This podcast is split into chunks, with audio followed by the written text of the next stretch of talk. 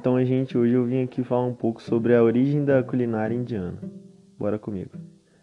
Então, essa maravilhosa culinária tomou lugar de destaque durante o reinado mongol, entre os séculos 16 a 19, com os famosos pratos como korma e biryani.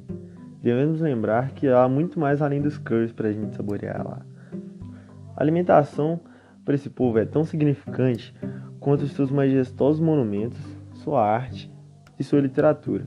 Diversas regiões influenciaram na formação da gastronomia indiana, tais como a Ásia Central, o Sudeste Asiático, a Turquia e a Europa.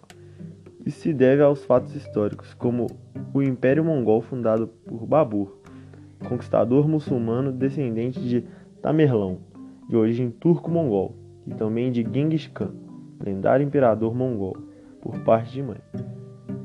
Os europeus que colonizaram o país, exercendo forte domínio até meados do século XX, também deixaram sua marca, introduzindo ingredientes que são amplamente usados na alimentação local.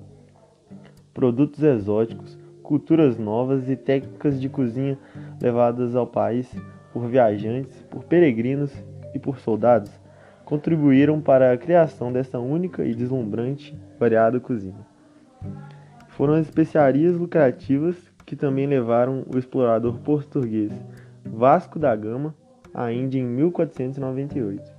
Embora as especiarias fossem um atrativo para os europeus, os viajantes também trouxeram consigo segredos culinários do pão fermentado, do cozimento e também do talharim.